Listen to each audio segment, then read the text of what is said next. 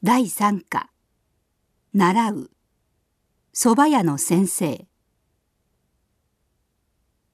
アルバイト先の蕎麦屋で、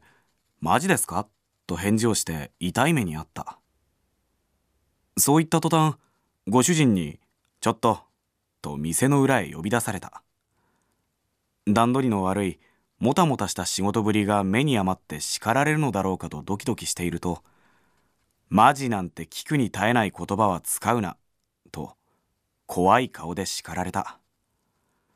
小声での独り言ならまだしも、主人への返答に使うなんて失礼極まりない。ましてや客の耳に入りでもしたら、店の品位が疑われる。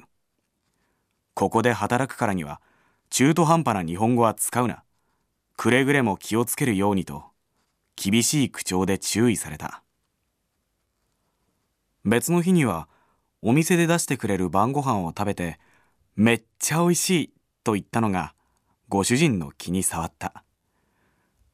私の傍らに腰を下ろしたご主人は、睨むようにして私の顔を見た。そんな品のない言葉どこで覚えた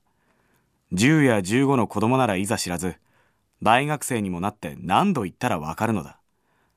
客に料理の内容を聞かれた時に、間違ってもめっちゃ美味しいですよ、などとは言うなと手厳しい。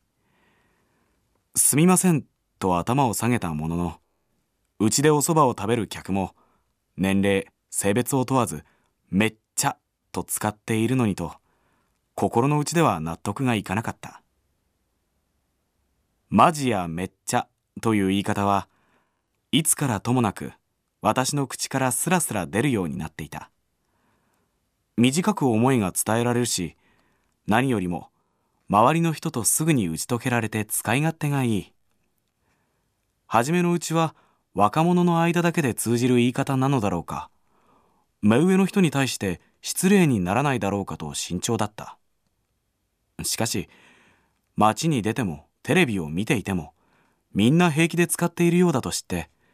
そんなことは気にしなくなった。蕎麦屋のご主人が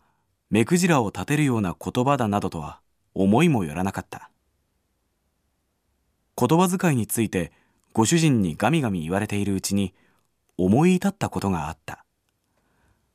ある時期を境に周りの人が日本語が上手ですねと言ってくれるようになった。それをいいことに自分でもその気になって気が緩んでいたのではないかということだ。そんな私にご主人はそれは外国人にしてはという条件付きのお世辞だと教えてくれた。場所や相手を考えることなしに、マジ、めっちゃと言っているようでは、日本語はまだまだだ。今のままで満足していたら、どこかで恥をかくような羽目になる。少しずつ時間をかけて、そう教えてくれているのだ。